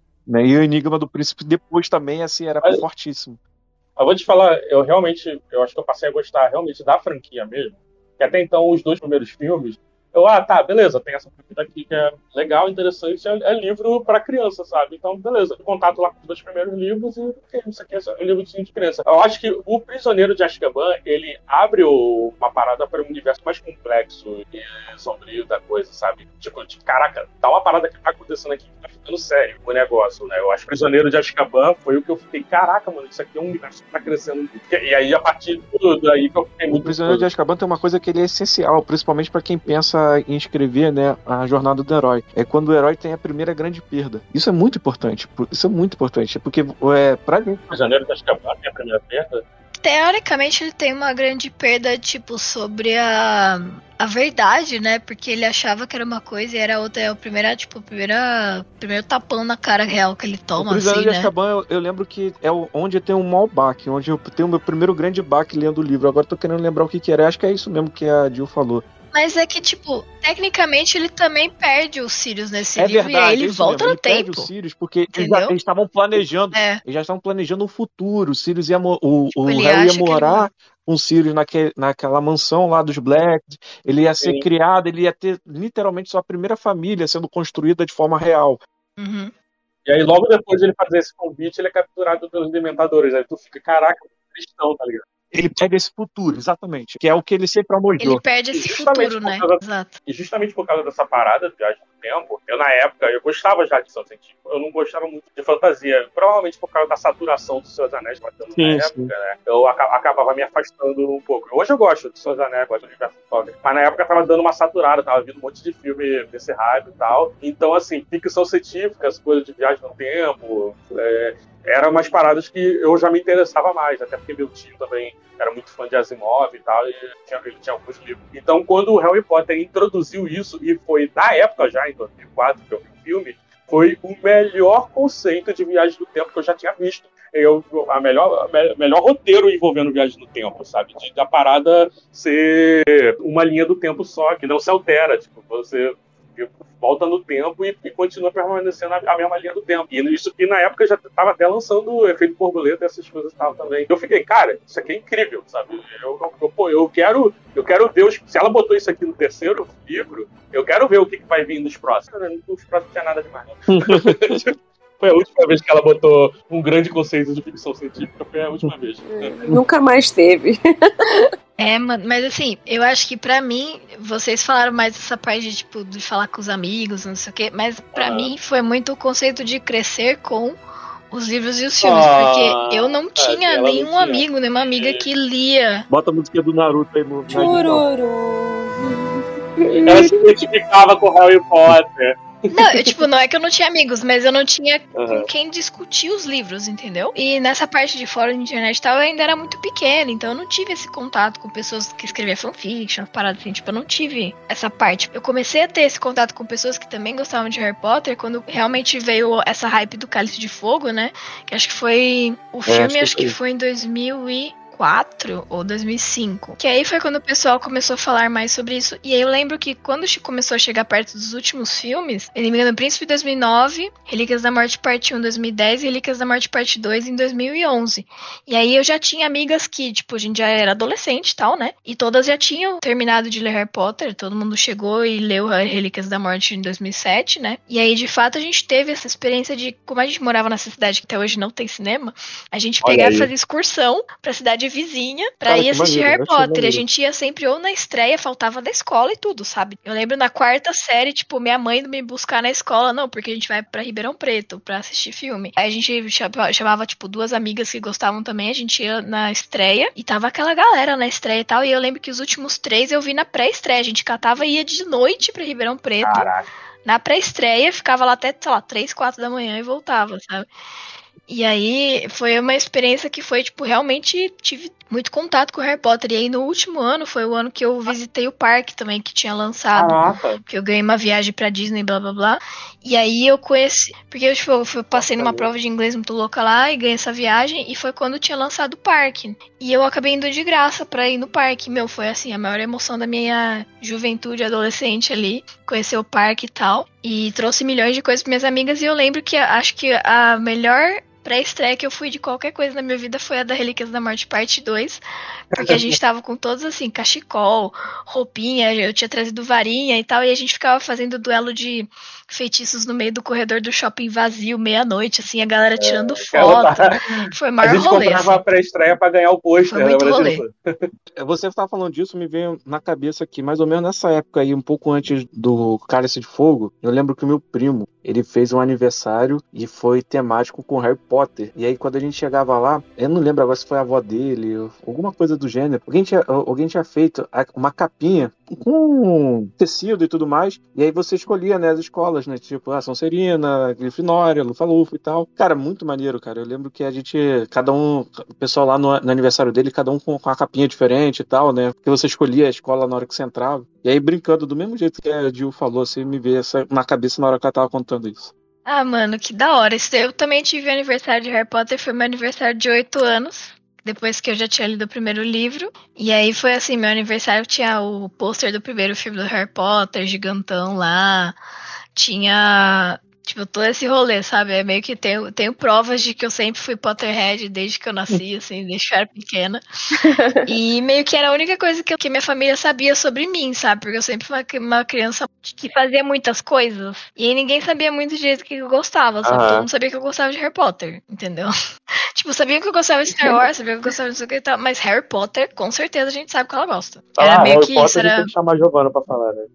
Mano, lembra? Eu acho que foi o dia que eu te conheci em pessoa, né? Que foi esse rolê que a gente fez naquele barzinho lá que teve uma gincana. Foi a primeira vez que a gente se viu? Foi esse dia? Eu acho que a gente já tinha se nos visto antes, se visto antes, né? Não? Cara, eu acho que foi esse a primeira vez que eu fui nesse barzinho e depois o, o- a segunda vez foi outro rolê. No Barzinga, que fechou, Pô, sal- é, né? saudade, era muito bom Saudades do. Barzinga. A gente, pô, a, gente, a gente tinha uma, uma relação muito boa com ele. Mas sim, é, Sim. ele tava tendo uma, tipo um quiz, uma coisa assim, que, é, que era, que sempre tinha, né? Mas aí a gente foi chamado como, como Terra Nética, né? E tava lá outros portais também. E uma das provas era um negócio assim de reconhecer o filme por, por um, um framezinho, assim, sabe? E, tipo assim, era a imagem congelada, mas muito aproximada, sabe? Era, tipo, quase pixelado. E a Giovanna olhou para aquele filme ali e falou, Harry Potter, o filme tal. E, mano, ela, tipo assim, não tinha nem dado muito zoom out ainda no, no frame. E não, era um pedaço da camisa. É, cara, é, Era um pedaço da camisa do, do Harry E, tipo, Potter, tá ligado? Beleza, a gente sabia que a Giovanna gostava muito de Harry Potter, mas quando ela mandou aquela, eu falei, ah, não, não é possível. Porra, fez a gente perder o ponto, mano. Começaram a me xingar pra caramba. É. E aí, de repente, o cara falou: Você tem certeza que é Harry Potter? Ele começou a desaproximar assim, e aí estavam todos eles na plataforma 9 3 quartos lá. Mano, mas foi muito engraçado, porque eu fiquei assim, nem eu, nem eu acreditei que eu tinha acertado, tá ligado? Eu falei, não, não pode ser. Pode ser que eu com, convicção. É, o pedaço da camisa. E eu olhei pra gente, é Harry Potter, gente, pode confiar. Caraca, igual a Hermione. Mano, real, a Hermione, eu baseei metade da minha personalidade na Hermione, tá ligado? Quando eu era pequena, eu era Hermione. é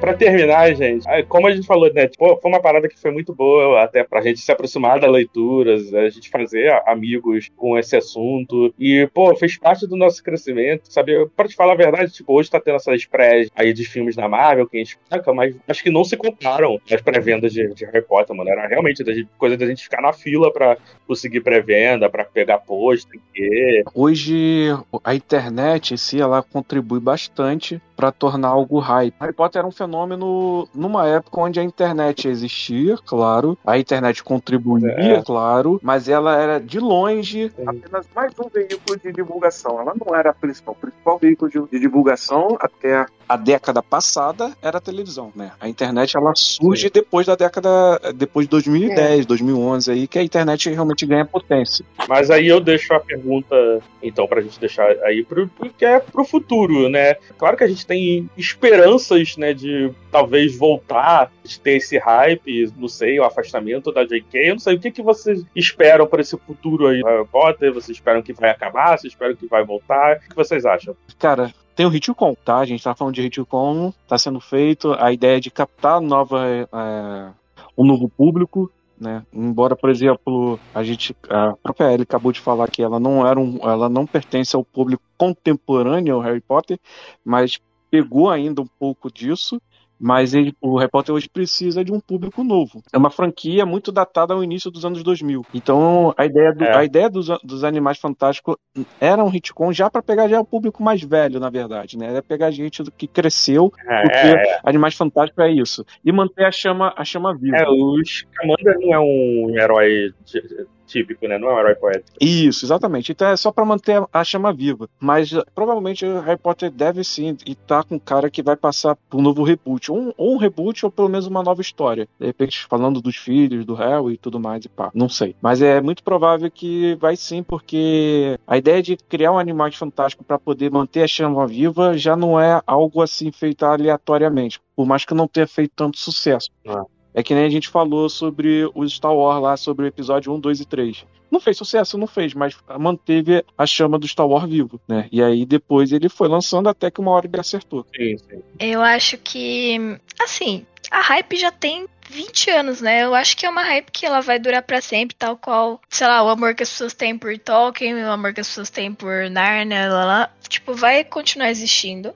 O que eu, como uma grande fã antiga de Harry Potter, posso falar é o seguinte: se você tem, sei lá, filhos e eles querem ler Harry Potter, deixa eles lerem. Tipo assim, beleza, que hoje em dia tem problemas, a gente já estudou narrativamente quais são todas as problemáticas, as conexões com várias coisas erradas que hoje em dia, né, a gente já entende. Mas, meu, sei você tem você é uma criança de 7 a 12 anos, leia Harry Potter. Mas leia outras coisas também. Não, não fique parado no Harry Potter. O que eu acho de Harry Potter é que você, tipo, Harry Potter pode ser uma boa porta de entrada pra muitas pessoas lerem ainda. Pode ser muito legal ainda. Mas não fique parado no Harry Potter. Leia Percy Jackson, leia Ursula Le Guin, le- leia é, Asimov, leia Narnia, leia Senhor dos Anéis, leia os clássicos, leia Gaiman, leia o terror, leia tudo, sabe? Pra mim, Harry Potter foi isso. Pra mim, a mensagem que eu tenho de Harry Potter é isso. O mais importante é ter a mente aberta. Exatamente. Porque, tipo assim, se teve uma coisa que Harry Potter de fato me ensinou, é que as nossas diferenças são o que fazem o nosso forte, sabe? Eu não vou reler Harry Potter, provavelmente. Nunca mais. Mas eu vou continuar lendo outras coisas, entendeu? É isso. Principalmente coisas melhores, tipo O Nome do Vento, tipo outras sagas que são muito, muito mais fáceis do que Harry Potter atualmente. o que eu espero pro futuro do, do Harry Potter é que a dona lá seja afastada, que a HBO Max pegue o universo e comece a fazer séries com, com daquilo que a gente quer. E que entre algum produtor, assim, tipo David Filoni, que é fã de Star Wars, algum produtor que é fã de Harry Potter, porque hoje em dia uma pessoa que cresceu assistindo Harry Potter já tem idade para ser diretor de cinema, né? Então, alguém que pegue, assuma e fala assim, quer saber? É, vou acaba ser Animais Fantásticos aí, vou dar série pros marotos, vou fazer um, um, especial aqui contando a história do Tom Riddle, vou fazer um especial aqui da, da, da, da, criação de Hogwarts, todas as coisas que a gente quer ver, sabe? E, tipo, mano, é, vou fazer isso aqui eu mesmo, eu, eu e outros fãs de Harry Potter, e não vou dar crédito nenhum pra essa dona aí, não, né? Se, o que eu espero pro futuro, eu acho que tá sendo muito utópico da minha parte pensar nisso, mas é isso aí. É, pode ser eu, pode ser eu, de repente sou eu que você esse diretor aí, não sei. HBO Max quiser meu contato, meu telefone é aqueles. HBO Max estou é, disponível. Ela tá, ela tá escrevendo esse livro desde os 7 anos de idade, cara. Ela tá pronta. eu tô pronta. Sempre estive, nasci pronta.